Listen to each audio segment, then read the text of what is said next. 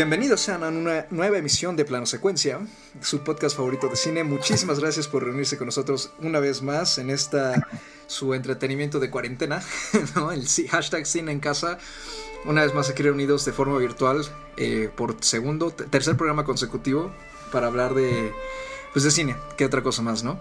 Y pues bueno, soy Carlos Ochoa, gracias por unirse a nosotros en, esta, en este programa y es nuestro episodio número 39 de hecho y se encuentra conmigo en el panel Anita Escárcega. ¿Cómo estás Anita? Hola, muy bien. La cuarentena todavía no me enloquece. Todavía estoy completa, creo. completa.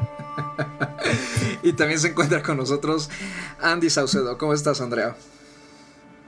Hola, ¿qué tal? Pues muy bien. Yo contenta, disfrutando de estar en casa la verdad es que a mí me encanta estar viendo televisión, películas, series, programas todo el día. Yo, yo sería muy feliz así.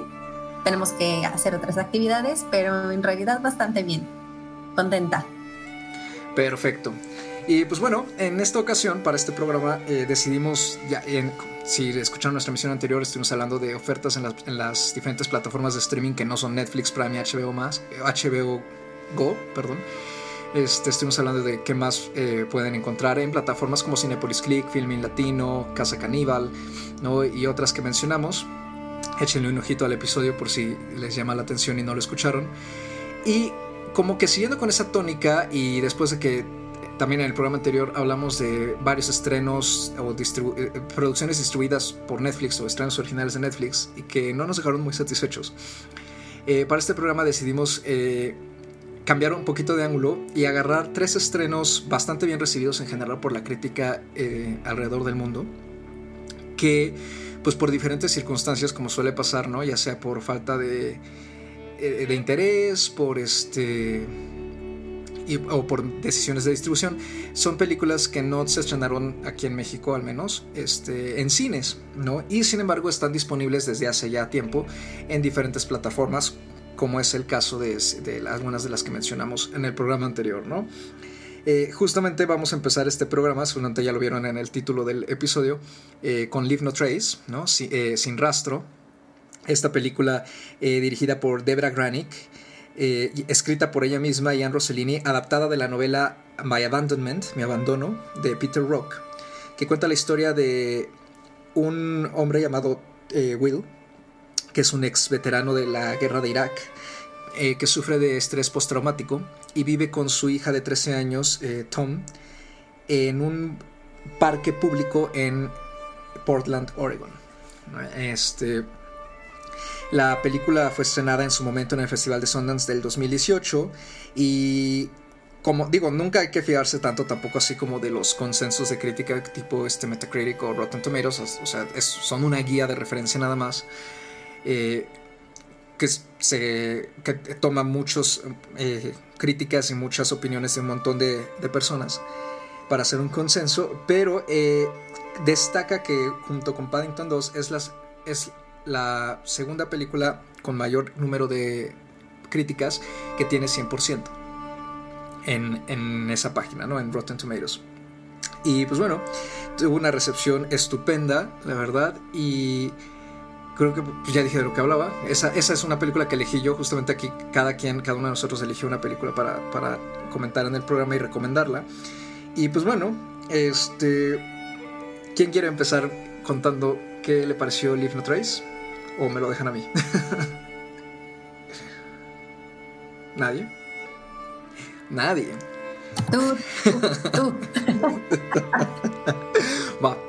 Ah, pues, es que ya estás ahí, Carlos, ya. Ok, está, bien, está, bien, está, bien, está bien, está bien, Este, y pues bueno, eh, la verdad es que es una película a la que yo ya le tenía, eh, digamos, le había seguido la pista desde hace bastante tiempo, desde el 2018, me entristecí cuando no llegó a estrenarse aquí, por supuesto, eh, y está disponible en HBO, por cierto, Cinepolis Click, y la verdad es que la disfruté mucho, me gustó mucho tanto en términos técnicos como en narrativos, ¿no? Está protagonizada por Ben Foster y por Thomasin McKenzie. Eh, ben Foster eh, es un actor pues bastante polifacético que creo que se le reconoce poco lo que ha hecho porque empezó con películas algo eh, indiferentes, ¿no? Eh, un papel por el que es infamemente recordado es por el papel de Ángel, del mutante Ángel en X-Men The Last Stand en el 2006. Eh, pero recientemente ha hecho papeles más interesantes, entre ellos el de Hell or High Water, ¿no? uno de los hermanos protagonistas de esa película junto con Chris Pine. Y a Thomasin McKenzie pues, es una revelación muy reciente que pudimos si le suena el nombre, pudimos verla ya en Jojo Rabbit hace un par de meses aquí en México, de entre las nominadas al Oscar.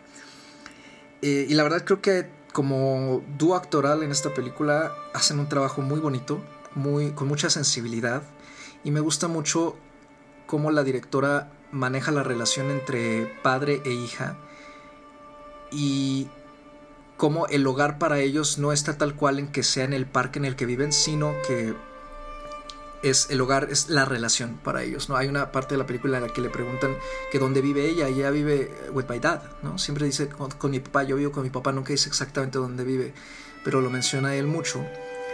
Y pues como parte de la trama, eh, obviamente, no, tiene que haber un poquito de drama y los... Eh, los eh, denuncian, ¿no? Alguien los denuncia de que están viviendo ahí de forma ilegal en, ese parque público y son eh, detenidos por, por la policía y por servicios sociales, ¿no? Y son reubicados para que puedan llevar una vida un poco más eh, normal, ¿no? Sobre todo eh, por cuestión de la chica, ¿no? Que debería estar en la escuela, por ejemplo, y que la trabajadora social se lo hace ver al, papá, es que su hija necesita tener relación con gente de su edad, necesita aprender a, relacionarse en, en, un medio social como la escuela, aunque tú ya la has educado bastante para que aprenda a leer y a escribir, ¿no? En general la disfruté mucho, la cinematografía también me parece muy bella. Eh, vea mucho el, énfasis como en el color verde. Obviamente están en un parque eh, frío, templado, eh, lluvioso, pero el verdor como que transmite muchísima paz a pesar de que la película sí maneja por momentos cierto suspenso. pero yo creo que el, o sea, el, verdadero protagonista de la película es el desarrollo de, los personajes. No sé ustedes, chicas, que les gustaría comentar al respecto? A mí me pareció eh, precisamente lo que, lo que mencionas, es una película que tiene un desarrollo de personajes magistral. Eh, esta relación que, que, vamos viendo desde, el, desde la primera escena, ¿no? Desde que está el papá enseñándole cómo a sobrevivir en el bosque y todo esto, ¿no? y de cómo viven. Eh, hay algo que, a mí me, me, gustó bastante de la película, que es que realmente nunca se nos deja claro, pero se entiende, o sea, resulta creo que después una obviedad, pero nunca lo dicen abiertamente, ¿no? Que la razón por la cual el papá se rehúsa a vivir como en sociedad, ¿no?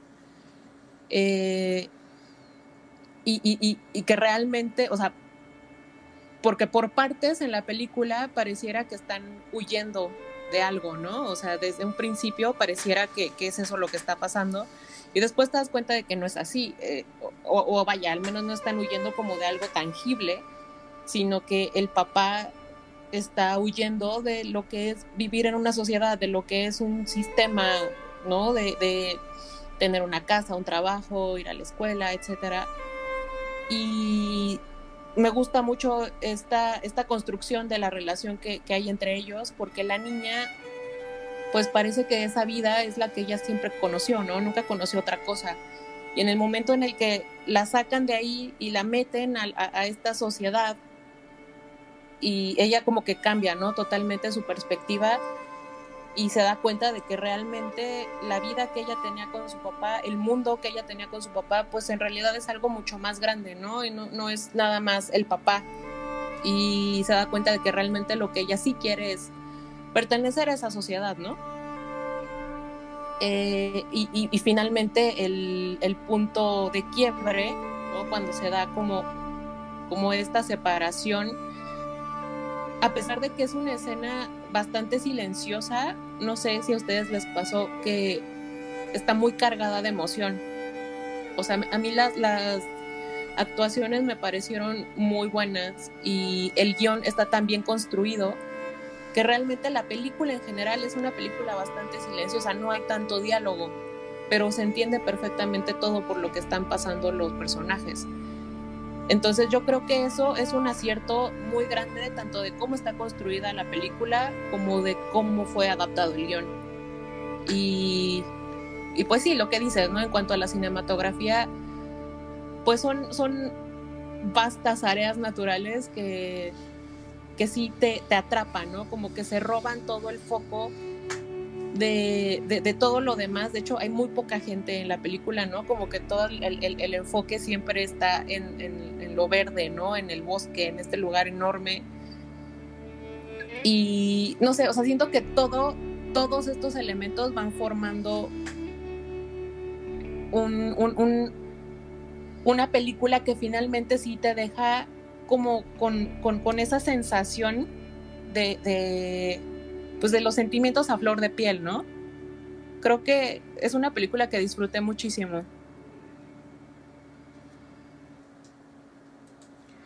Perfecto. Mm, bueno, pues. Vas, Andy. En mi caso, eh, sí, en, mi caso, eh, la película me gustó porque yo sentí como.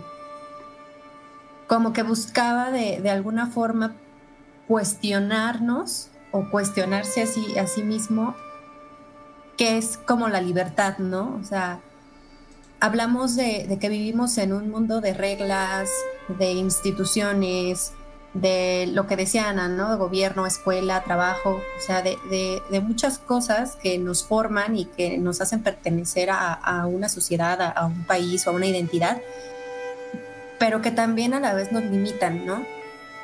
Y se puede sentir como, en este caso, como cadenas, como pues como momentos incluso o, cosas en la vida que, no te dan felicidad, ¿no? Y creo que ahí se, se abría como un, debate o, una brecha de lo que sería pues la libertad. Al final hay partes de la película, en, en, hay un par de diálogos en donde pues te dicen qué es, qué es el hogar, ¿no? O sea, al final el hogar no es un no es una casa, no es un departamento, no es un cuarto, no es a veces algo tangible, ¿no? A veces el hogar es las personas con las que lo formas o con quien compartes, ¿no? Y para, para el caso de, la chica o del adolescente, que es Tom, eh, ella ve el hogar como, como a su papá, ¿no? Ella vive con su papá, o sea, ella no habla de, de un lugar en específico. Y creo que, el que ellos estén exiliados o, fuera de, pues de la sociedad, apartados de ellas, es también en cierta parte la búsqueda de, esa libertad, ¿no? De no estar sujeto a, todas estas reglas que, conllevan. Y a su vez, el, personaje, este, en cierto punto, el personaje de Tom se cuestione o ella misma eh, vea que, ella puede pertenecer también a, esa sociedad, pero sin, sin, recriminar, ¿no? O sea, sin, sin pensar que, estuvo cautiva en algún punto, sino que ella conoció pues eh, una forma de vida libre. Creo que ese paso y el cómo se da es lo que me gustó de la película.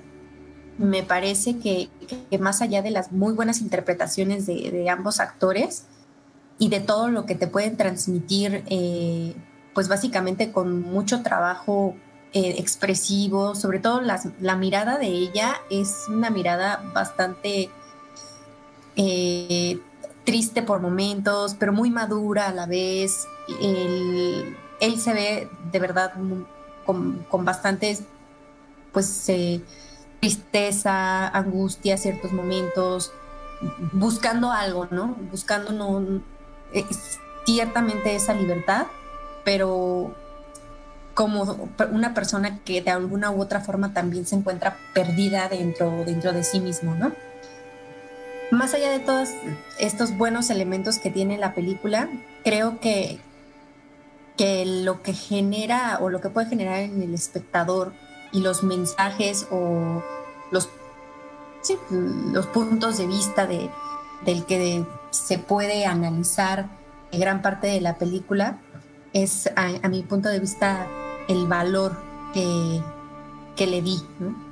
El paisaje te envuelve, la, la cámara está todo el tiempo entre planos muy abiertos y algunos bastante cerrados, sobre todo hacia, hacia los actores, que es lo que permite que, que se pueda apreciar mucho este, este trabajo que, que, hacen los dos.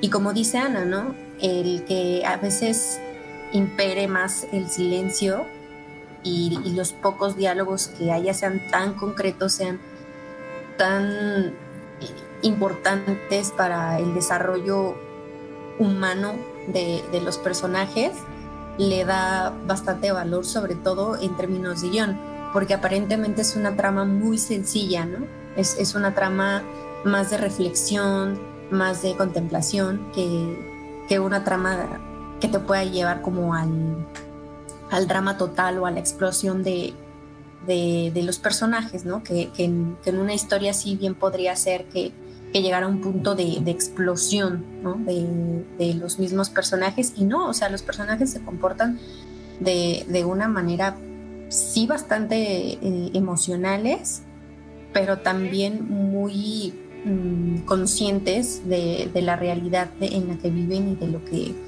de lo que buscan en, en realidad, ¿no? de su entorno. La verdad, para mí también fue una pues una grata sorpresa. La verdad yo no tenía esta película muy bien en el radar y me, me gustó bastante y me, me, gusta más que también esté como al alcance, no de todos, porque también HBO no es que la tengan pues todos, pero ya que, que esté en una plataforma y que sea accesible, eh, le da un plus también.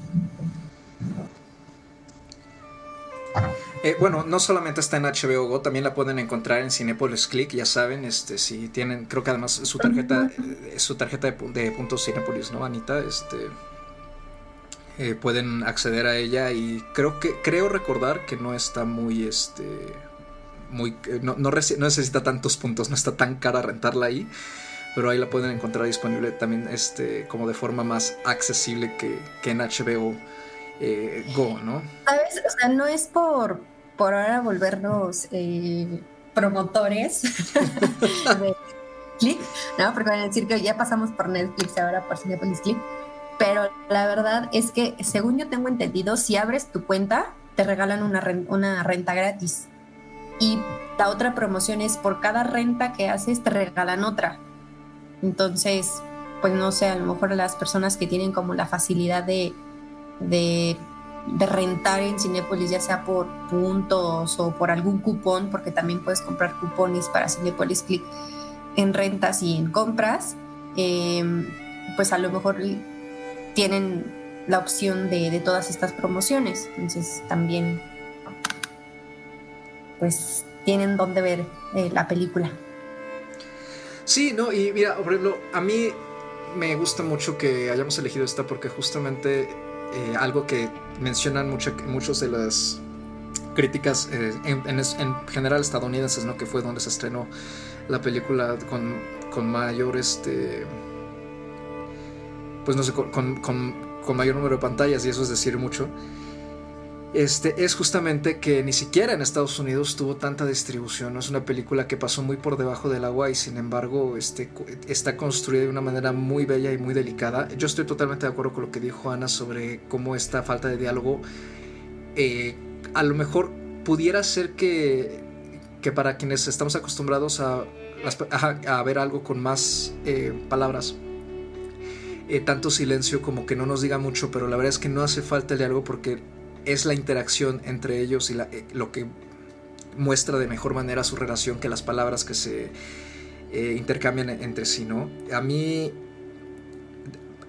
también una parte de, conforme, hacia donde avanza la película, más bien me, me recordó a esta cita, ¿no? De, del poema de Philip Larkin, ¿no? De Anus Mirabilis, de, de Fuck You Up Your Mom and Dad, ¿no?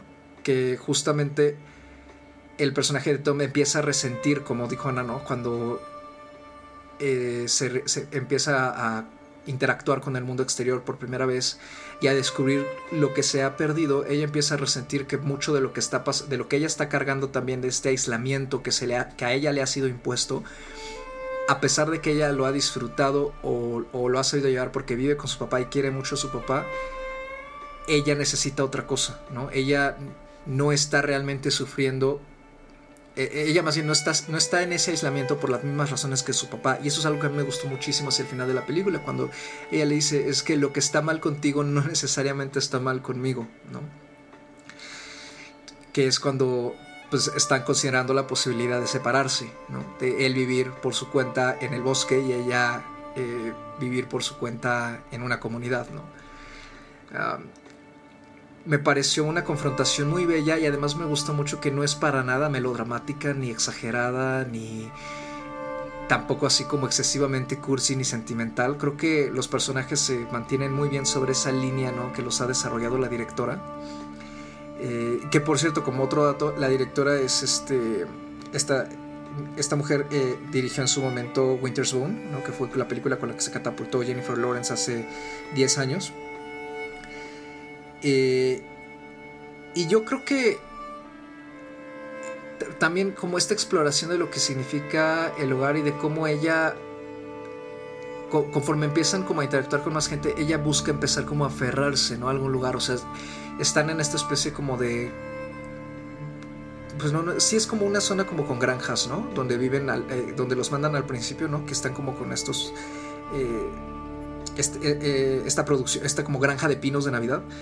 ¿No? Ella empieza a sentirse algo cómoda ahí, ¿no? O sea, tiene ya, por ejemplo, una bicicleta y así. Y luego cuando están en la otra comunidad que viven como en puros RVs, eh, también, ¿no? Ella empieza como a, echar raíces de alguna manera, porque yo creo que en el fondo todos estamos buscando echar raíces, ¿no? A pesar de que andemos vagando. Y... Sin embargo, el personaje de Will nunca hace eso, ¿no? Y llega un momento en que yo creo que como espectador eh, a uno lo puede desesperar, ¿no? Porque empieza, empieza uno a verlo inquieto y dices, híjoles, que este hombre, lo único que va a hacer este hombre es arruinar las cosas, ¿no? Es empeorar las cosas. Y, y creo que también esa aura, ¿no? De que, de que las cosas como que a veces pareciera que están huyendo de algo malo, ¿no? O sea, realmente no sabemos muy bien cuál es el, todo el, el trasfondo del trauma que carga Will Creo que eso es algo que a mí la película me, dejó me quedó a deber un poquito, ¿no? Explorarlo él un poco más en ese sentido, pero no estoy muy seguro de qué forma lo habría hecho. Creo que los flashbacks me habrían roto mucho la narrativa tranquila y lineal que lleva la película. Eh, pero si hay algo como que sí me, me dejó más intrigado fue eso. No sé ustedes qué más quieran comentar, chicas. A mí justamente como que en un principio también sentí eso que, que, mencionas ahorita, eso como de, sí quería saber qué fue lo que pasó, sí quería saber por qué tiene este trauma, esta especie como de, de estrés postraumático, ¿no? Porque lo único que te dicen es que es un veterano de guerra, no te dicen nada más. Entonces yo sí, en un principio sí como que me quedé con esa espinita, pero me pasó que, que, que estuve pensando la película un buen rato después de verla y justo pensé, qué bueno que no lo pusieron, porque creo que lo importante era esta historia con la hija y de cómo se rompe esa relación, ¿no? Y de cómo se va, eh, eh, pues, evolucionando, modificando, ¿no? Para bien, para mal, para lo que sea. Y pues finalmente lo que importa es eso, ¿no? Entonces, creo que, como dices, o sea, un flashback o una explicación o un algo, lo que fuera, a mí a lo mejor sí me hubiera, me hubiera destrozado la, narrativa, no sé. O sea, después de un rato sí, como que de, estarla masticando, sí lo pensé también, porque justamente me quedaba esa espinita, pero no, fíjate que, que al menos para la conclusión a la que llegué es que no, qué bueno que no lo metieron. O sea, sí es cierto, no lo sabemos, ¿no? O sea, eso se va a quedar como un misterio para la eternidad, pero pero creo que ayuda muchísimo a, la historia que tenemos, ¿no? La que sí nos cuentan. Andy. Aquí toma la palabra quien quiera, ¿eh? Sí, la verdad es, me parece que en este caso, eh, creo yo recordar que la directora no, no, tiene muchos trabajos, ¿no? Ha de tener unos tres, cuatro, según, según yo, pero me parece que considerando en lo que presenta, que además es una adaptación de, una historia pues verídica.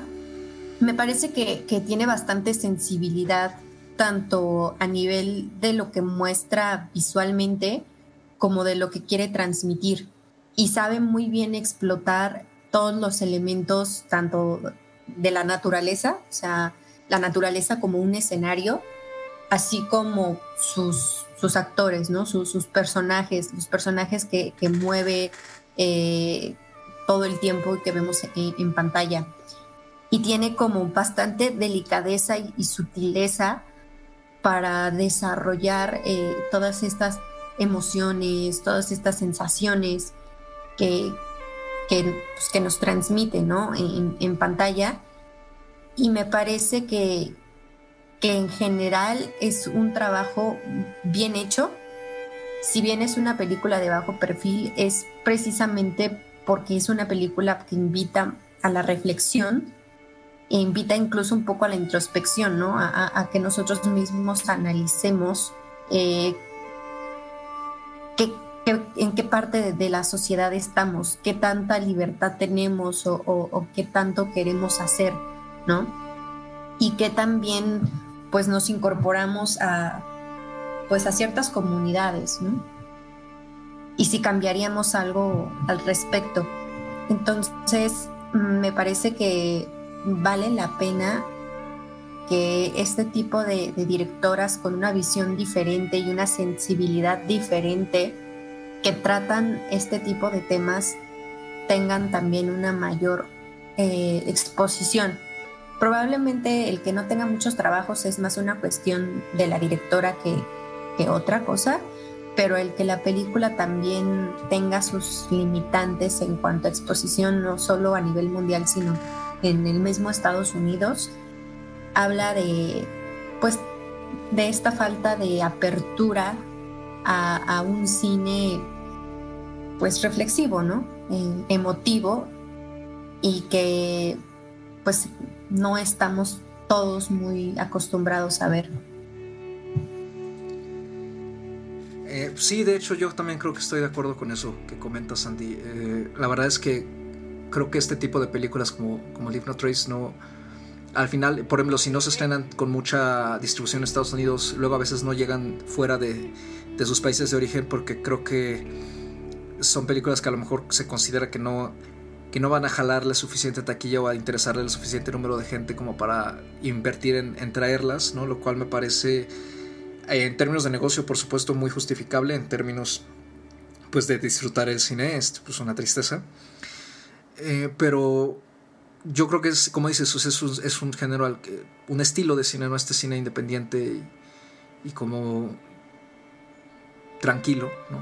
Este, pues es algo que también se disfruta mucho, ¿no? O sea, últimamente, eh, eh, por fortuna, últimamente sí han llegado estrenos muy de este estilo, lo cual a mí hace que me sorprenda que el Live No Trace no haya llegado, ¿no? Porque han llegado otras cosas hasta un poquito más desconocidas o, o incluso que no fueron tan bien recibidas en su momento. Y pues ya para cerrar este, este primer bloque de este programa, este... ¿Qué estrellitas le daríamos a Live No Trace, chicas? Yo empiezo y yo le daría cuatro estrellas y media. La verdad es que me gustó mucho. Y creo que la película con lo que muestra lo cumple, da bastante. Eh, y creo que es una gran opción justamente si lo que, lo que le interesa a la audiencia en, todo caso es pues películas, como dijimos, eh, con un desarrollo de personajes más íntimo y relaciones personales bien desarrolladas, de cierto modo. Entonces sí, eh, cuatro estrellitas y media.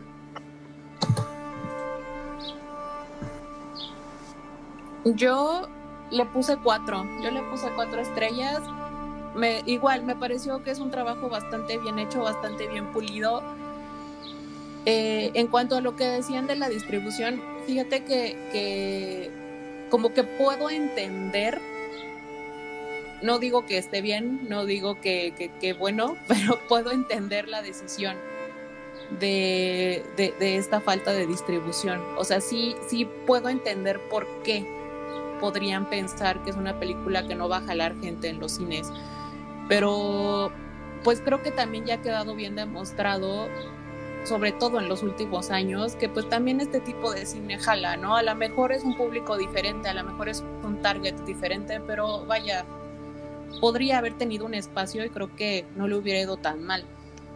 Me parece que es una película pues bastante buena, o sea, no solo muy disfrutable y como, y como dicen que también como invita a cierta reflexión y, te deja incluso como, como picado, ¿no? Como esto que decíamos de, pero ¿por qué? Y no sé qué.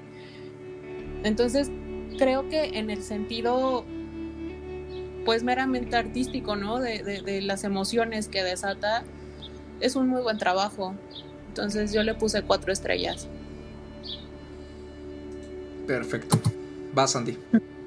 Yo también le puse cuatro estrellas. La verdad que mm, me costó un poquito de trabajo por momentos pero más bien es como el mood, ¿no? En el que a veces uno, uno está, pero sí la pensé y, aprecié bastantes, bastantes elementos que, que, me agradaron y le dejé pues las cuatro estrellitas, la verdad está bastante recomendable a las personas que les guste pues el cine que, que te hace reflexionar, ¿no? El, cine que, que, es emotivo y que es sensible a ciertos temas. Perfecto. Y pues bueno, con esto nos vamos a nuestra primera pausa de este programa. Eh, antes de continuar con más cine indie, creo que al final vamos a hablar de puro cine indie. La verdad es que es el que consideramos que, que pues no se estrenó, ¿no? Justamente es el que tiene menos distribución. Regresamos con Mujeres del siglo XX, que esa fue la que eligió Anita después de esta pequeña pausa. Gracias por seguir con nosotros.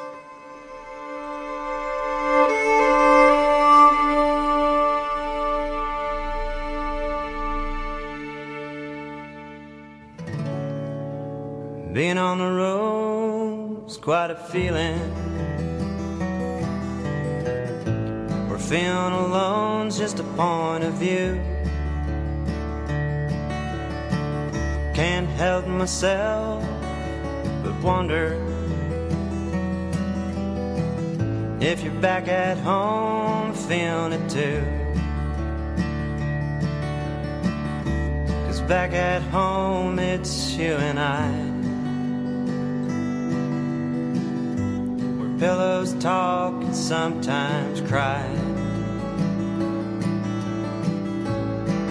Like whispers in my ears, I can't help but hear that make me turn around and think of two. Being on the road's quite a feeling, but the feeling's still missing you.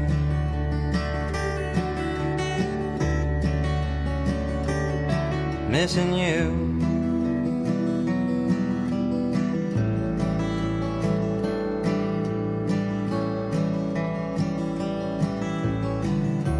Am I a fool? It's hard to say. Living like a coin up in the air. I hate to love you that way. clearly felt, but hardly there. When I'm there, it's on the phone. Hello, how are you? Gotta go.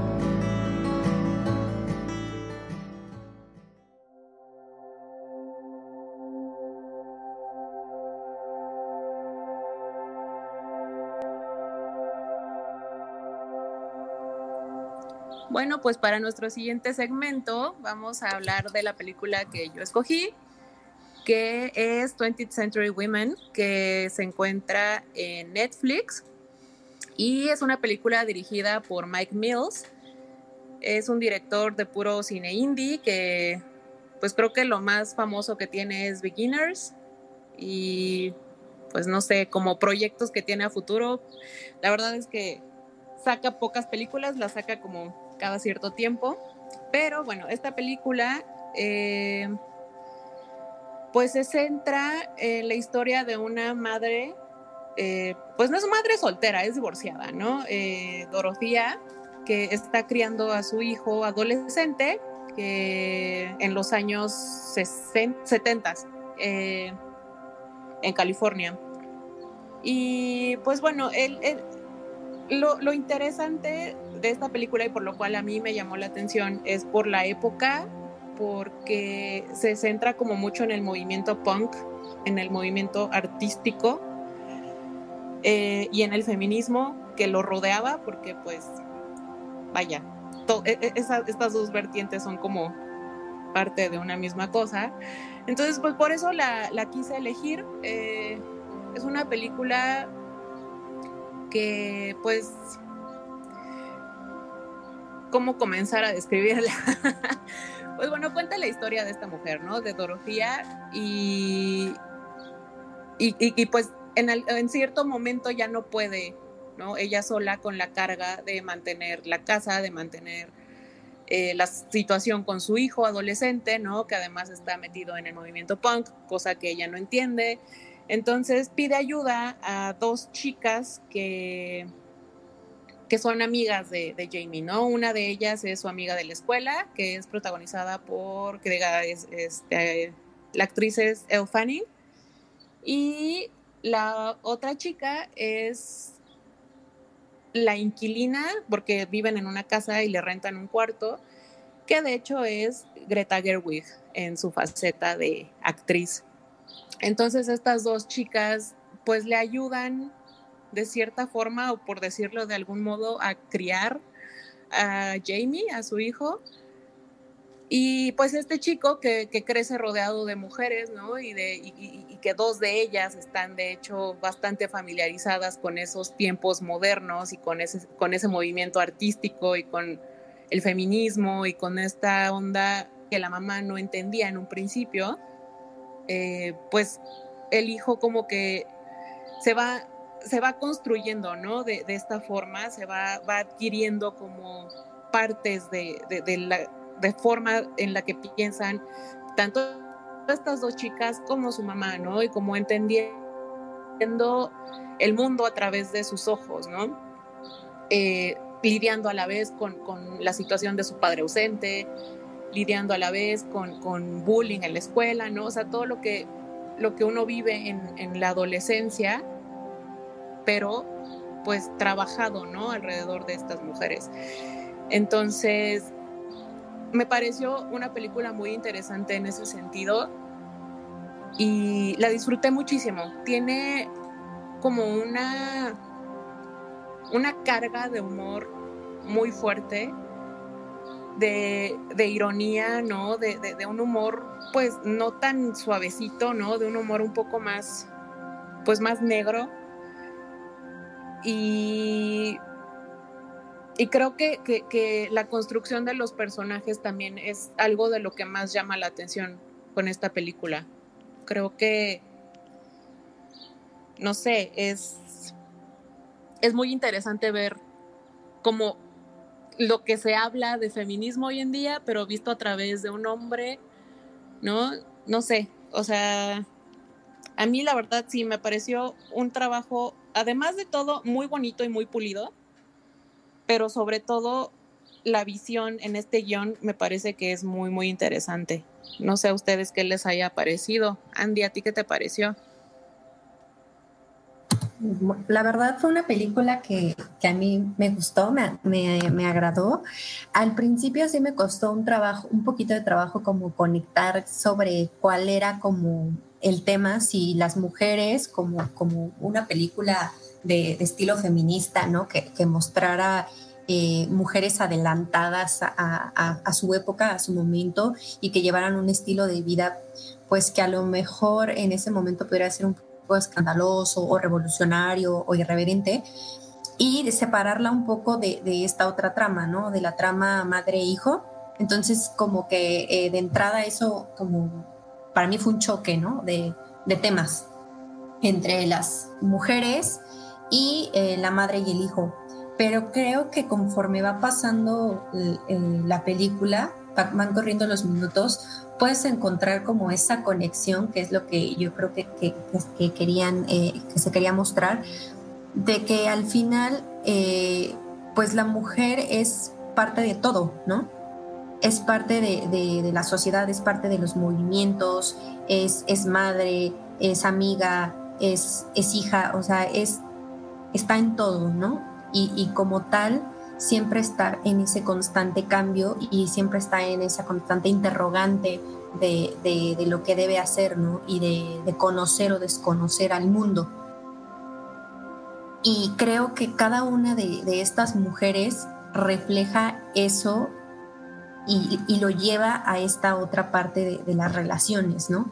De cómo te relacionas, en este caso, eh, con, un hijo, ¿no? Con un hijo adolescente, en una época de, de, cambio, en una época en donde hay una diferencia de edad entre la madre y el hijo que es bastante grande, ¿no? Y, y cómo esa madre es muy abierta para ciertos temas y bastante cerrada en otros que hacen que ella sienta que no conoce a su hijo o que cada vez lo conoce menos, ¿no? Y tenga que recurrir a otras mujeres para poder darle, yo no lo veo tanto así como educación, sino más bien como conocimiento de vida, y a su vez, estas mujeres lo ven como hacer un cambio al for bueno, hay, hay, hay que hacer cambios, pero gran parte también de esos cambios provienen de, hombres que pueden ser formados por mujeres y que les den otra visión del mundo, ¿no? Que es algo que, que al menos yo lo veo mucho en el machismo como tal aquí en, nuestro país en donde muchos hombres machistas son formados por mujeres machistas, ¿no? Y cuando una madre tiene otra visión del mundo, si quieren llamarlo una visión feminista, ese hijo cambia mucho su, percepción del mundo y sobre todo de las mujeres y de cómo convivir y vivir con ellas, ¿no? Entonces, esa parte de la película a mí me gustó mucho porque pude ver diferentes como puntos y enfoques sobre la relación hombres y mujeres, madres e hijos y, mujeres con mujeres, ¿no? Y creo que es una película que, que es muy pertinente y a la vez es muy, mm, ¿cómo puedo decir?, necesaria para invitar precisamente a esta reflexión, ¿no? A la reflexión de la, del, no de la crianza o de la educación, sino a poder llevar o, crecer con otro tipo de, pensamiento menos cerrado, un poquito más abierto y más respetuoso sobre todo de, de, cada uno de nosotros, ¿no? Y creo que también la película toca temas bastante interesantes a reflexionar sobre, eh, sobre la vida, sobre qué nos hace felices y, y, cuáles son como ciertos ideales, ¿no? Si bien el tener un hijo para muchas mujeres puede ser como el mundo entero y ese hijo se vuelve todo y viven para él, llega un momento en que las mujeres también entienden la separación que tiene que haber con el hijo, ¿no? Ya cuando crece, cuando es independiente, cuando busca una novia o cuando busca casarse, ¿no? Y también hay mujeres que enfrentan otras circunstancias donde el tener hijo, tener un hijo no lo es todo, ¿no? O el saber que no puedes tener un hijo también se vuelve un tema importante en, dentro de la identidad como mujer, ¿no?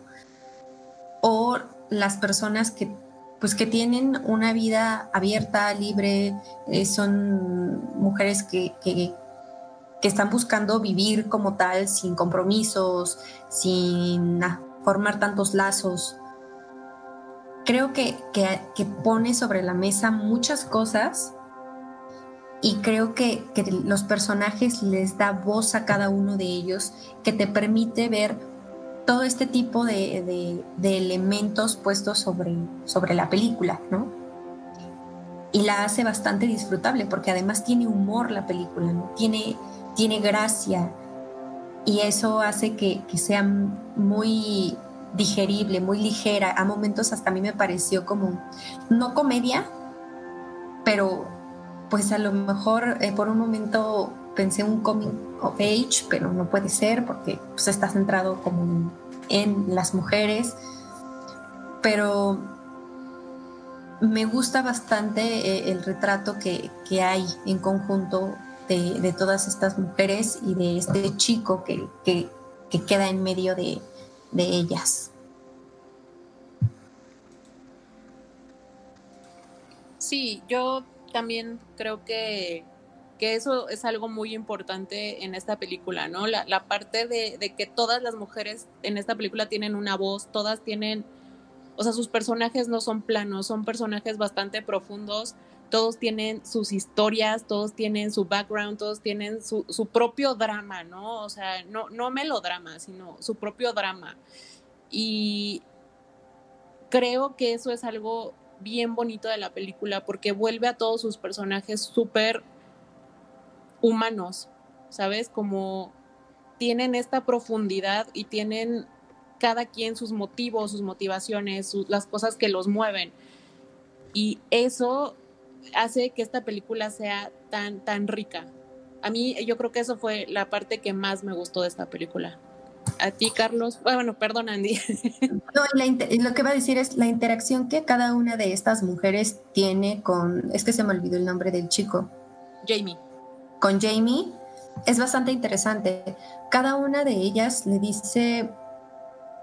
O sea, actúa y habla con él de una forma tan específica y en momentos tan específicos que para el chico se vuelve importante y tú como, como espectador entiendes esa relación y entiendes lo que cada una de ellas vive y lo que les está tratando, pues te digo, no tal cual de enseñar a él, pero sí de, hacerle ver, ¿no? del mundo. Eso, eso me gustó también, como la relación que cada una tiene distinta con, con Jane. Ahora sí. Ahora sí, Carlos, ¿tú qué opinas de esta película? ¿Te gustó? ¿No te gustó? Eh, también me gustó mucho, la verdad es que es otra película a la que yo le traía ganas desde hace tiempo, ¿no? Eh, esta junto con... Sonó mucho, yo creo que se estrenaron eh, más o menos al mismo tiempo en Estados Unidos. Sonó mucho junto con otro trabajo este de Katie Reinshirt que se llama uh, Certain Women. que también es como una exploración feminista de varios temas no relacionados con las mujeres. Eh, estoy de acuerdo en general con, todo lo que han dicho, ¿no? Me gusta, me gusta mucho las actuaciones. Creo que Annette Bening hace un gran trabajo como la. como, como Dorothea y, dota a su personaje de diferentes matices, ¿no? Entre que es una especie de mamá cool y, moderna, ¿no? Y que intenta llevarse muy bien con su hijo, pero al mismo tiempo también tiene como ciertas ideas y tiene su lado conservador, como vemos cuando eh, empieza a tener choques con Abby, porque Abby sí es como muy vanguardista, ¿no? Y está intentando enseñarle aspectos más, eh, no radicales, pero sí más fuertes del feminismo, por ejemplo, a Jamie, ¿no? Mediante libros, mediante varias charlas, y de repente llega un punto que le dice, oye, espérate, ¿no? No quiero que le estés enseñando tantas cosas, ¿no? Eh, a mí al principio, cuando la estaba viendo, me pasó un poco igual que Andy, me costó un poquito conectar con la película. Y como que se me hizo chistoso, ¿no? O sea, esta, esta mujer le está pidiendo a estas dos chicas, ¿no? que, pues realmente tampoco es como que tengan mucha experiencia de vida las dos, que, la ayuden a, educar a, este crío. Pero creo que lo, padre del guion es que conforme avanza la película te das dando cuenta que aunque ellas mismas también le dicen es que no sé qué le podría yo enseñar o no sé cómo podría ayudarte con él, simplemente el compartirle al chico o el pasar con él ciertos momentos de sus vidas, como lo es en el caso de, de Julie, ¿no? Que de repente tiene que hacerse una prueba de embarazo porque cree que está embarazada. Este, o en el caso de Abby, que si la, le pide a Jamie que la acompañe a su tratamiento de, cáncer cervical. Este. En las reacciones de los personajes, ¿no? Y la forma en que, ellas reaccionan y se sienten respecto a sus circunstancias, eso a él le va nutriendo mucho y a ti como espectador te vas dando cuenta de que esas son las lecciones que el chico está aprendiendo, ¿no? Son como, como dijo Andrea, lecciones de vida, ¿no? Más que, más que este, una educación tal cual, ¿no? Y el propósito de eso es que simplemente el chico se vuelva una mejor persona. Creo que es algo que sí lo dice incluso Dorothy, o sea, con que, con que se vuelva alguien que, que respeta a los demás y que, que, sea, que, llegue a ser en un, en un, mañana un hombre mejor, eso va a ser suficiente, ¿no? Eh, no hay que olvidar que el director, por ejemplo, tiene este toque autobiográfico, ¿no? Él mismo dice que la, película está basada en muchas experiencias de su vida, ¿no? De las mujeres que lo criaron a él, entre ella, su madre y su hermana. Sí se nota mucho, ¿no? Que, que, hay un aspecto personal en, en, toda la película este, debido al desarrollo de Jamie. Eh, y otra cosa que también me gusta bastante es eh, el estilo visual en general. Aunque por momentos no tiene estas secuencias en que como que se nos informa algo, ¿no? Este, sobre todo es, mediante Jamie, ¿no? Nos está como narrando en una especie de voz en off, ¿no? Ciertas cosas que están pasando, como libros que está leyendo, pensamientos, ideas, ¿no? Relacionadas con lo que acabamos de ver en pantalla, con lo que vamos a ver. Y de repente tiene estas, estas secuencias de voz en off, mezcla, por ejemplo, fotos de archivos, portadas de libros, este, otro tipo de footage, ¿no? Eh, hasta incluso de repente cambia un poco, ¿no? el estilo cinematográfico y la, paleta de colores y así.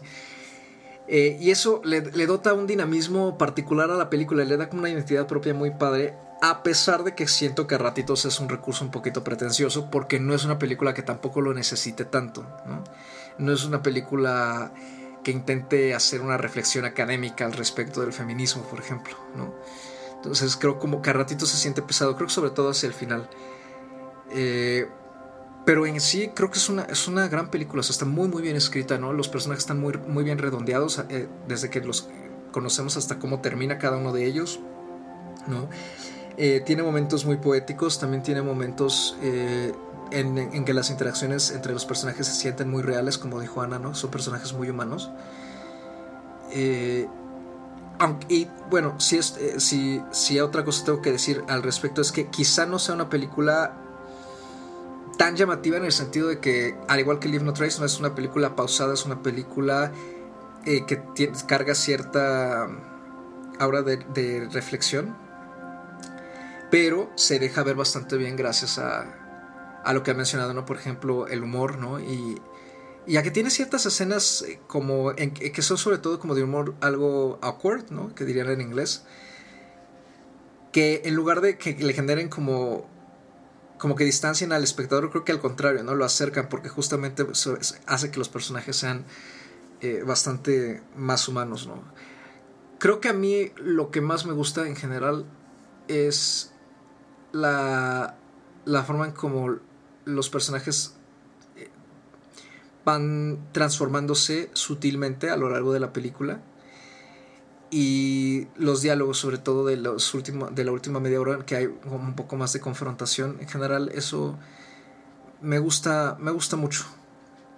Pero lo que más, más me gusta es Annette Bening. O sea, es que no hay forma de, de no amar lo que hace esa mujer en la película con su papel protagónico, ¿no? Es, es un personaje vivo, ¿no? Se, cuando está como en este plan buena onda, sientes esa buena onda, te lo transmite, ¿no? Te transmite cierta amabilidad, te transmite confianza, te transmite estabilidad, pero al mismo tiempo también se nota que tiene un espíritu un poquito rebelde, ¿no? Solamente no sabe qué hacer con él y tampoco sabe cómo conectar con su hijo. En general me parece una película muy, muy tierna.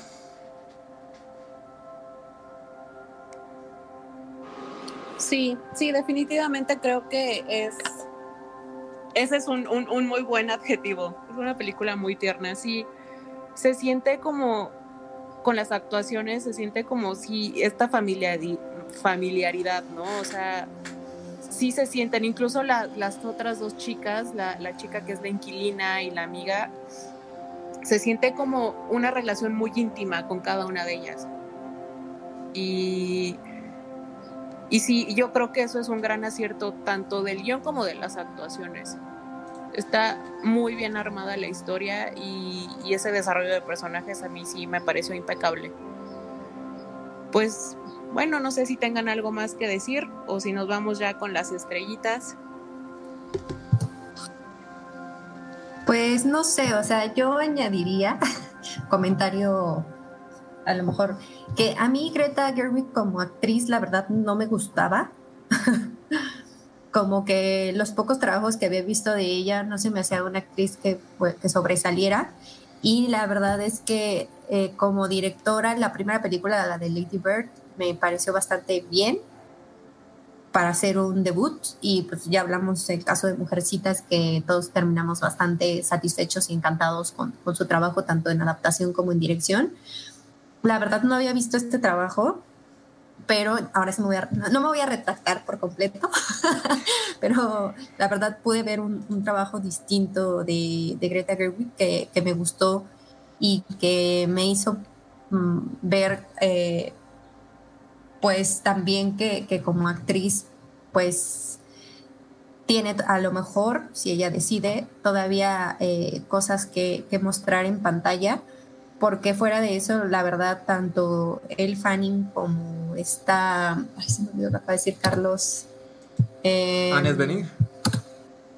Annette Bening, pues son, ya las hemos visto en, en otros trabajos, y en, pues en esta película me parece que, que, las tres lo hacen bastante bien y también el, el, elenco masculino pues está bien llevado para poder, eh, para tener bastante equilibrio en pantalla. A mí, a mí yo vi bastante equilibrio en pantalla que le, permite a cada uno mostrar eh, mucho, o sea, mucho de lo que son, mucho de su desarrollo y, y de su historia, ¿no?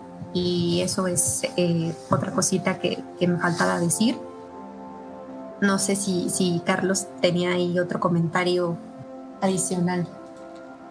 Uh, no, pues yo nada más mis estrellitas, cuatro, sin dudarlo. Cuatro estrellas.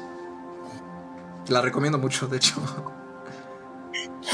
No, sí, la verdad es que para el, el como a lo mejor es un poco cliché como para el movimiento eh, que, que hemos eh, venido desarrollando pues, en los últimos años, en los últimos meses prácticamente, ¿no? Sobre, sobre la mujer, sobre el papel de la mujer dentro de la sociedad y muchas de, de las voces que se han alzado en distintos rubros, ¿no? Desde el aborto, matrimonio igualitario, eh, violencia contra la mujer, acoso en, en, en ciertas eh, industrias, ¿no? La industria de, de, la cinematografía fue un ejemplo hace hace un par, desde hace un par de años, ¿no?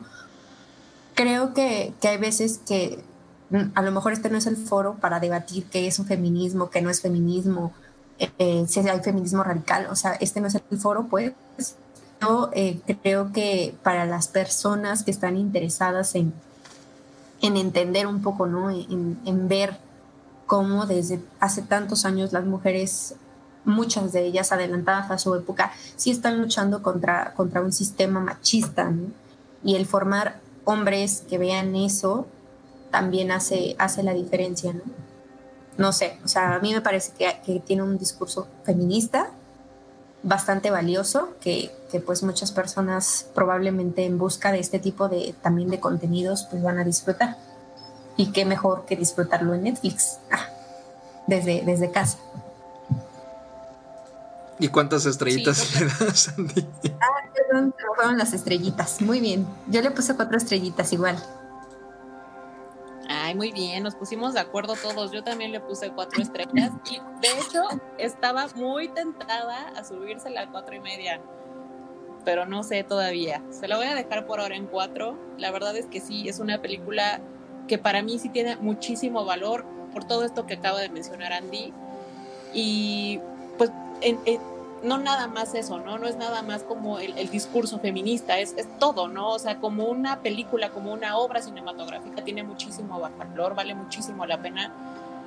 Y pues sí, de lo que decías de Greta Gerwig, o sea, creo que puedo entender perfectamente eh, la elección de su personaje y, y, y, va como muy ad hoc con todo lo que hemos visto de ella como directora últimamente, ¿no? O sea, creo que tiene muchísimo sentido todo lo que hemos visto.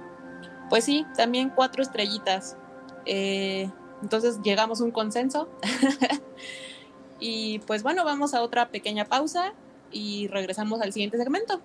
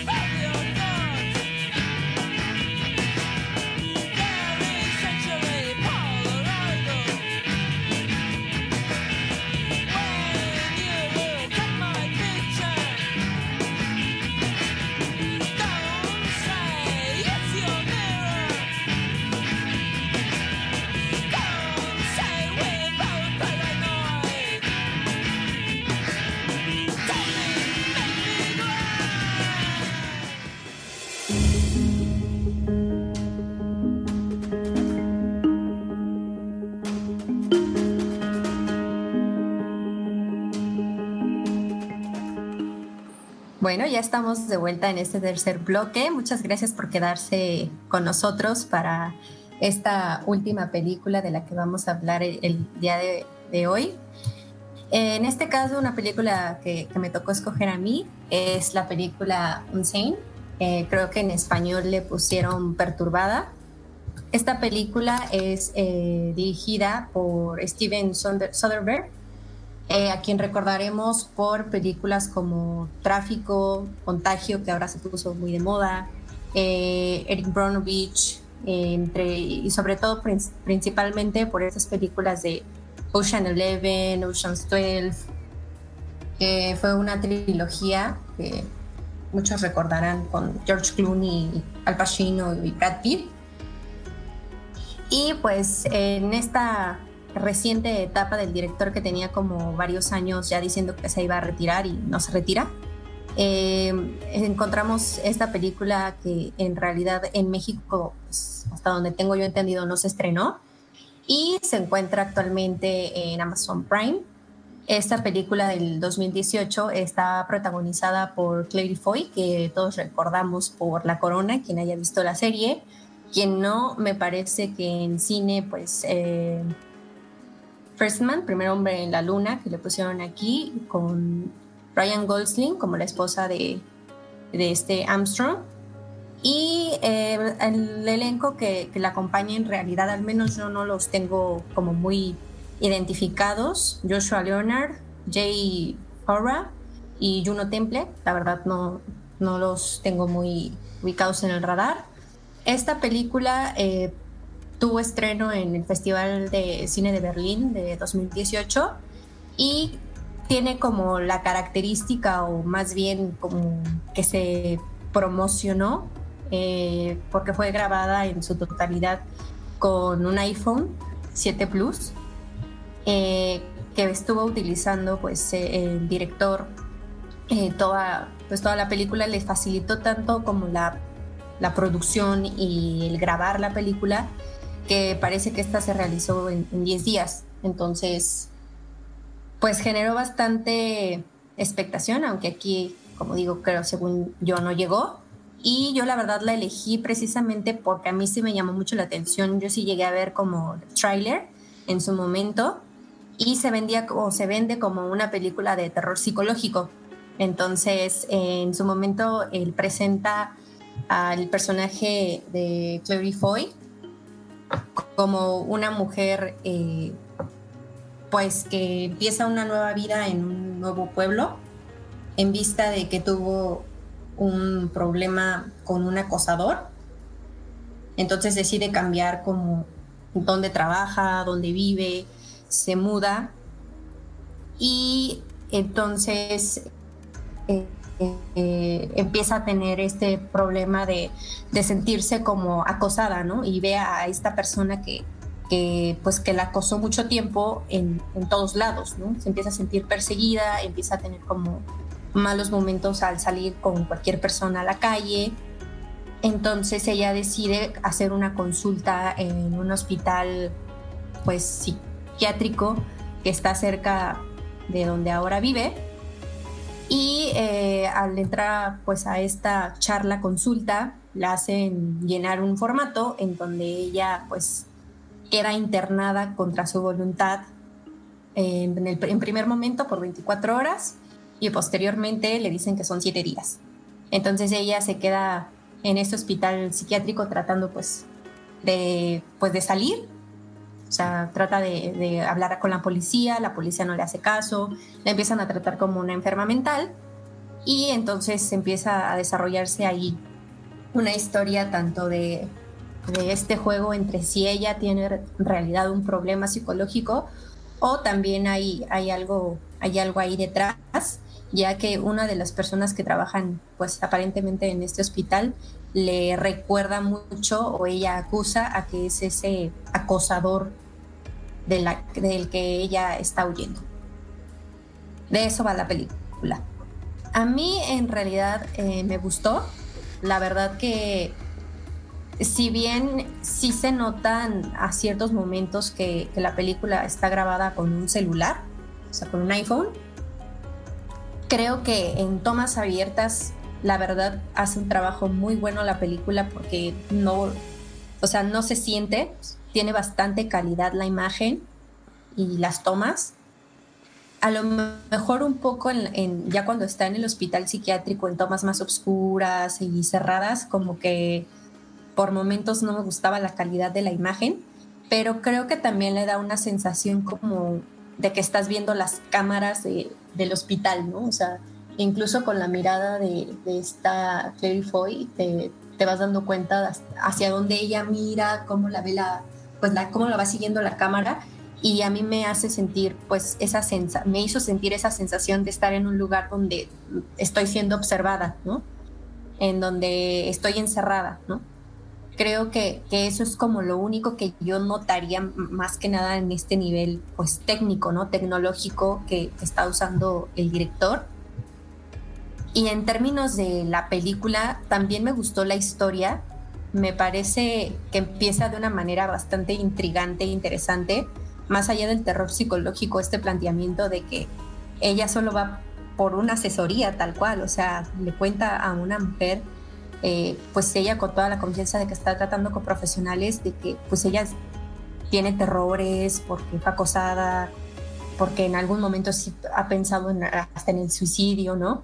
Y con ese motivo prácticamente la encierran pues contra su voluntad, pero a mí ella no me parecería una persona en ese momento que, que, que esté al, nivel de las personas que estaban ahí, varios de ellos pues pues encerrados, ¿no? Entonces, esa, esa parte de la película en donde también te plantean que puede ser pues un juego de todos estos hospitales solamente para aprovecharse de los pacientes y, de los seguros médicos, me, sacó un poco de lugar y a la vez este, me parece una buena jugada porque lleva el terror psicológico también hacia otros planteamientos, ¿no?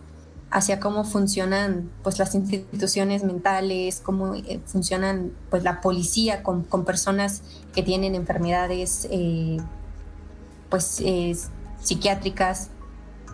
Y la verdad es que la actuación de, de Clary Foy me gustó bastante, de perturbada, de, fuera de control, su gesticulación, su, su forma de reaccionar y todo, pues sí te hacen eh, adentrarte mucho en, pues, en la sensación ¿no? de, ese encierro y de que, bueno, pues al final del día muchos hemos pasado por momentos difíciles y no necesariamente por eso pues, necesitaríamos entrar eh, a lo mejor en un ambiente que, no podría ser tan favorable eh, a nuestra salud mental, ¿no? No sé qué piensen ustedes de, de primera entrada de la película y de, del desarrollo de la misma, que, creo que ya hacia el final de la película a mí me costó un poco como que siento que también les costó un poco mantener la historia, pero no sé qué pienses tú, a ver, Carlos. Bueno, ahora, ahora yo primero. Este. Eh, híjole, eh, yo tiene un rato que la vi y la verdad es que en su momento me, sí, la verdad me, gustó mucho la película. En general se vendió mucho como eh, la posibilidad de ver a Claire Foy fuera del papel de, la reina Isabel en la corona, ¿no? Y de que pudiéramos ver que sí tenía las tablas para interpretar a Lisbeth Salander en la cuarta entrega de. En la siguiente entrega, ¿no? De la adaptación cinematográfica de la cuarta historia de la trilogía Millennium. Este, que pues ya también vimos cómo le fue al final esa película. Este, sin embargo, aquí estoy de acuerdo contigo. Creo que hace un trabajo bastante bueno, ¿no? Con, en este eh, pues ambigüedad psicológica ¿no? de, del personaje de Sawyer. En general me gustó, me gusta mucho que resaltes lo del aspecto técnico en sentido del iPhone porque creo que fue todo un acierto filmar esta película así, ¿no?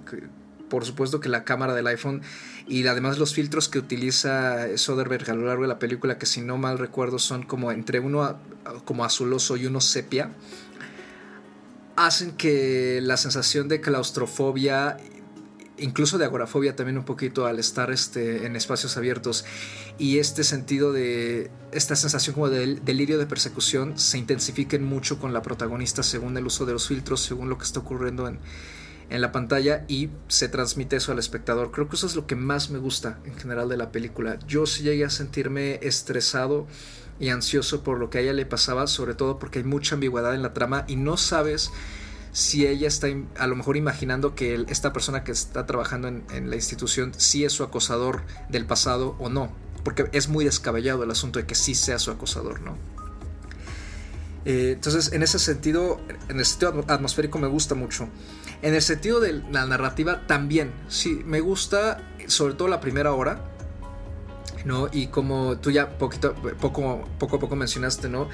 Eh, que sutilmente va tocando otros temas, ¿no? Como el de los fraudes, como el de este, esta jugarreta espantosa, ¿no? De la institución de que ella nada más fue a hacer como una consulta, pero firmó y sin darse cuenta se, que, se tiene que quedar 24 eh, horas, en una estadía de 24 horas, ¿no? Y si en esas 24 horas resulta que se pone como mal, la encierran pero obviamente se, eh, bueno, se, pone mal porque pues ella no sabía de eso, entonces por supuesto que se lleva una sorpresa y reacciona de forma un tanto agresiva este, a darse cuenta que tiene que quedarse ahí y pues ya con eso es suficiente justificación para que la traten de loca. Eh, me parece muy siniestro ese asunto ¿no? y, me gusta que, que Soderbergh lo toque en, términos de León. Ah, y que también toque este tipo de abusos ¿no? que ocurren en estas instituciones respecto a los seguros ¿no? y y a cómo se trata a los pacientes. Eh, fuera de eso, pues sí, por supuesto, al final creo que es eh, la, intención de la película es más que nada entretener e irse por el lado del suspenso, ¿no? Y de, seguir explorando la... Eh, pues el trauma que tiene Sawyer. también toca el lado del acoso sexual y... Y más que del acoso, o sea, no tanto así del acoso sexual, creo que más que el acoso, eh, por, mediante, mediante el poner a, Sawyer como una persona de la que se dude su, cordura, eh, hace con todas estas eh, denuncias de acoso y de violencia doméstica, pero sobre todo de acoso sexual, en que a la mujer se le, pues no se le toma en serio, ¿no? Se le mira con desdén o se le ignora. o se le toma como que está, como que está bromeando, ¿no? Entonces en sí toda la, estadía de Sawyer en, este hospital psiquiátrico es una metáfora, una, alegoría más bien, de cómo a las mujeres en la vida real, este, muchas mujeres eh, sufren de, este trato, ¿no? Por parte de las autoridades en ese caso y terminan siendo consideradas como locas, exageradas y mil adjetivos mal, mal elegidos más, ¿no? Entonces creo que en ese sentido la película toca un tema importante, por supuesto, como dije, lo desarrolla hacia un punto de, de thriller y de entretenimiento, pero nunca deja de lado la seriedad del tema, ¿no? Y de hecho creo que sí logra transmitir lo horripilante de una situación así conforme avanza hacia el final. Creo que lo que ya no me gusta tanto así mucho es que sí se siente un poco rocambolesca, ¿no? Los giros que va tomando la trama. Eh, o como no, ni tanto, ni tan rocambolesca, no está así exagerada, no. Pero sí, lo que tú habías dicho, ¿no? Que parece ser como que llega un punto en que ya no sabe hacia dónde girar la trama, ¿no? Hacia dónde torcerla más. Eh, y no sé, como que ahí sí, siento como que se cae un poquito el guion, ¿no? Pero en general me deja satisfecho, ¿no? Eh, creo que es, una película muy interesante. Eh, y me gusta que también el personaje está hasta eso bien desarrollado y que los personajes eh, secundarios están utilizados de forma como muy funcional. ¿no? Eh, la película creo que es bastante corta y no tiene mucha paja en sí misma, ¿no? O creo que en ningún momento intenta hacer algo más de lo que, de lo que es. Y creo que es una pena que no se haya estrenado en cine porque sí, sí es una película que se podría haber disfrutado. O, o, dejen, o dejen tú que, dejen ustedes que, que, no se haya estrenado, pero que no se le haya dado tanta promoción, ¿no? Eh, entonces, no sé, me, parece una, buena elección de plataformas de streaming si lo que les interesa es pasar como una noche de estrés o una tarde así como eh, estrés en compañía de Claire Foy ¿no? y de un buen thriller. ¿no? Soderbergh en general hace, buenos thrillers y, esta es una de sus películas que sigue formando parte de una buena racha ¿no? que, tuvo durante los, la década pasada, bueno, estos últimos 10 años, a excepción de, de un par de cosas más recientes por ahí. Pero en general este, me gustó bastante. Anita, creo que ahora te toca a ti. Este sí, bueno, a mí algo que, que, me recordó muchísimo mientras la estaba viendo fue a la película que vimos hace poquitito, El hombre invisible. ¿no? Son películas muy distintas en cuanto a, forma, pero siento que, parte del fondo está ahí, ¿no? O sea, está esta, esta historia de esta mujer a la que están acosando y nadie le cree, ¿no? Y, y, todos la tiran de a loca, ¿no? O sea, creo que son películas que de dos formas muy distintas nos están, como dices, mostrando esta alegoría, ¿no? De, de cómo sucede esto en la vida real, ¿no? Eh, me, la disfruté muchísimo. A mí también me pareció muy pertinente el uso del, celular, de la cámara del celular. Sí, como dice Andy, de repente en, lugares más cerrados se perdía bastante la calidad, pero creo que también ayudaba muchísimo a esta sensación claustrofóbica que, ejerce, ¿no? Y yo creo que en, sensación, en, cuanto a lo que es la ambientación de la película, ayuda muchísimo. Está bastante bien hecha y creo que sí fue una gran decisión hacerlo de esa forma. También concuerdo con ustedes en la parte eh, final de la película, sobre todo los últimos, no sé, media hora, 20 minutos.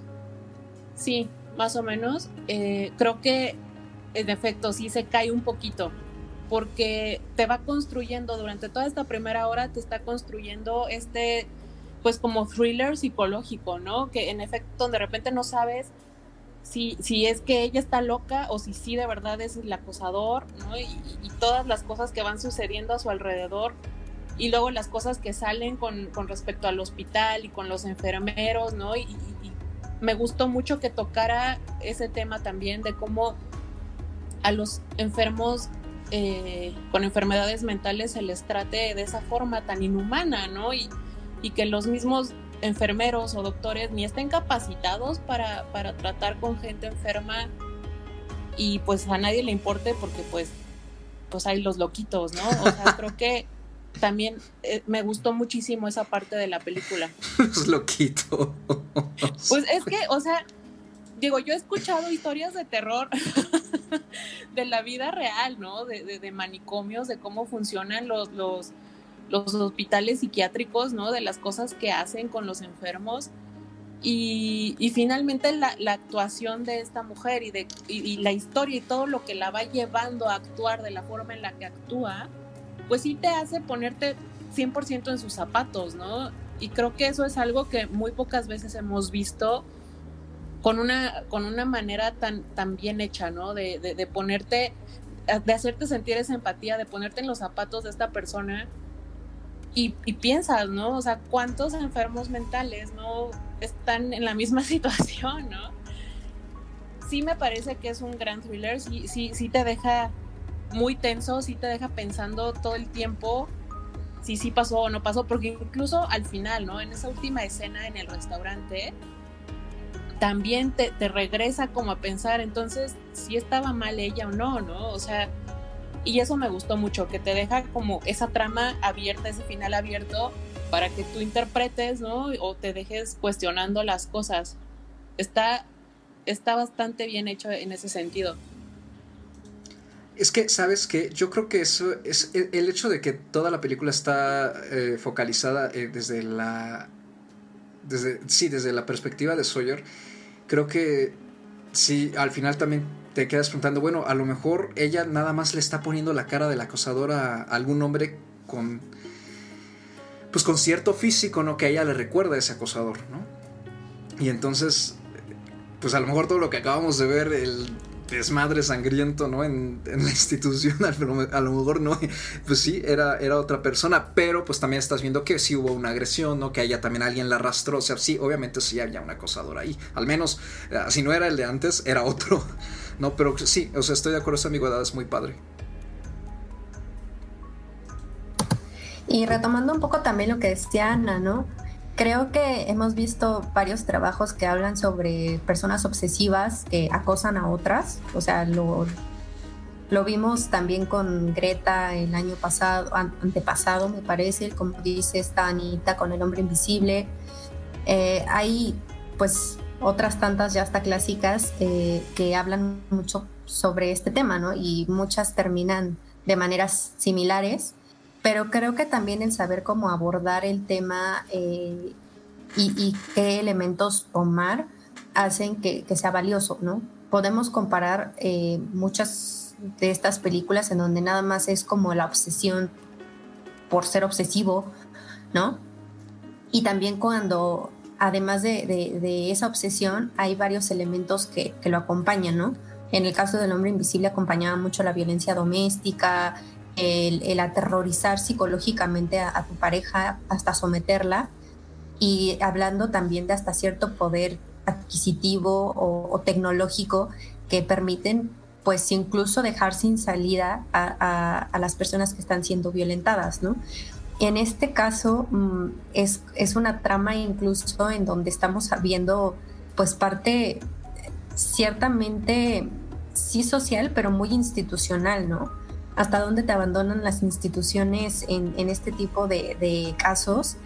Y creo que el poder tomar eso y transferirlo dentro de la historia y llevar a la protagonista pues por todo este viaje hace que, este tipo de tramas obsesivas, de, personas que, sufren eh, el acoso de, una obsesión, pues tengan también otros eh, elementos, ¿no? Elementos que, le den riqueza. Por eso, hacia, por eso a mí el final sí les dije que me causó un poquito de conflicto porque eh, últimas escenas, no la última como tal, que me parece lo que ustedes dicen que es bastante interesante, o sea, como que le, quiere dar ahí un giro final, pero lo que, lo que dice Ana, ¿no? Esos 20 minutos que, se cae un poquito la trama es lo que a mí como que me cuesta un, poco con la película, pero rescato mucho todos estos elementos que la hacen distintas a, todas las, las demás, ¿no? Y sé que hay mucha gente que, que, se encuentra interesada precisamente por este tipo de películas que tocan el tema de, de la psicología humana, ¿no? Porque pues al final del día, pues todos tenemos una psique ahí sufriendo y batallando todos eh, todas las noches cuando no podemos dormir. Entonces, el, el, cerebro humano, la conducta humana, pues son siempre temas interesantes para tratar en el cine.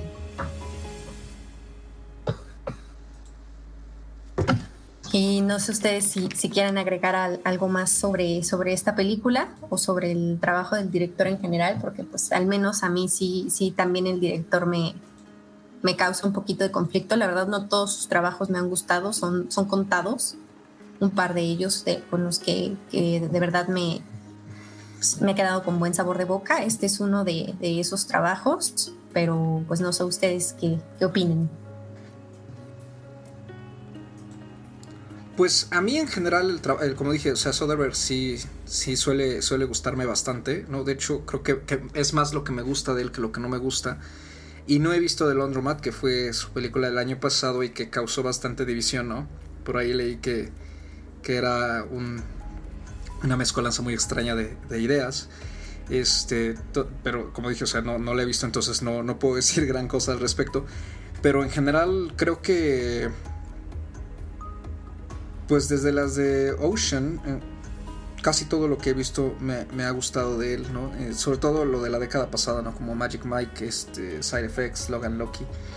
Eh, High Flying Bird, que está en Netflix, que es también decidió filmarla. E, esa película es del año pasado y también decidió filmarla con un iPhone, en este caso fue un iPhone 8.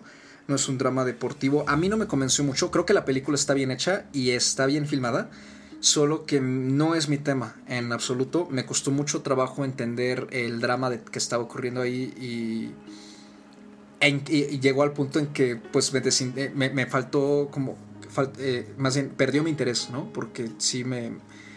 Ni siquiera yo estaba comprendiendo lo que, lo que estaba pasando y la película no, no hace, no, no se baja tampoco a un nivel, digamos, como de vamos a explicar cómo funciona la NBA para domis, ¿no? Que creo que está bien, pero pues sí crea mucha distancia con, con, las personas como yo, ¿no? Que estamos totalmente ajenos a, ese mundo. A lo mejor tú lo entenderías más, Andy, porque tú, tú te, gusta mucho como el mundo deportivo y eso.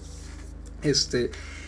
Pero en general a mí, su trabajo me gusta y sobre todo su trabajo cuando, cuando maneja suspenso. Creo que tiene muy buen manejo del suspenso. Entonces, este se nota en, en Unsane. Por, y que quiero agregar que aparte de que está en este en Prime, también está en Cinepolis Click.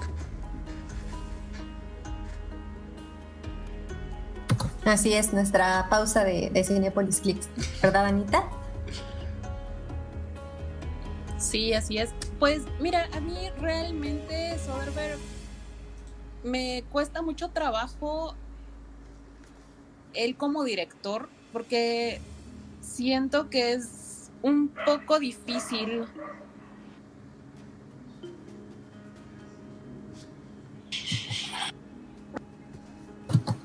Sí, la verdad es que lo que yo le decía hace un momento es que a mí al menos, por ejemplo, las de Ocean no me gustan, pero sí entiendo que, hay películas en donde maneja muy bien estos elementos de, suspenso.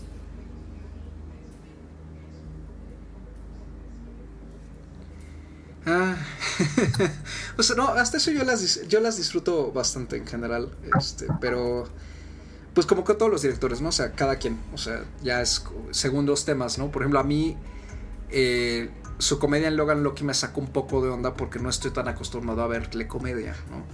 Pero al final sí la disfruté con todo y creo que la película es, un poquito demasiado larga para lo que debería ser. Pero... Fíjate que a mí Logan Loki es de lo que más me gusta de él.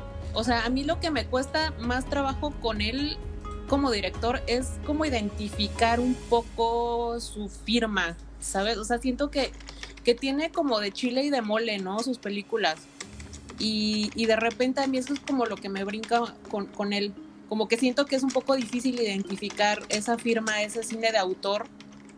Eh, a mí en lo personal, o sea, si hago como un recuento de todo lo que he visto de él, pues la verdad creo que Logan Loki es de lo que más me ha gustado y definitivamente esta película sí la siento muy diferente a otras cosas que le he visto y me gustó bastante. O sea, creo que, o sea, como, como dice Carlos, ¿no? O sea, de repente cuando hace suspenso lo hace bastante bien. Entonces, pues sí, o sea, como director creo que no me encanta, pero vaya, esta película la verdad es que sí es de lo mejor que le he visto.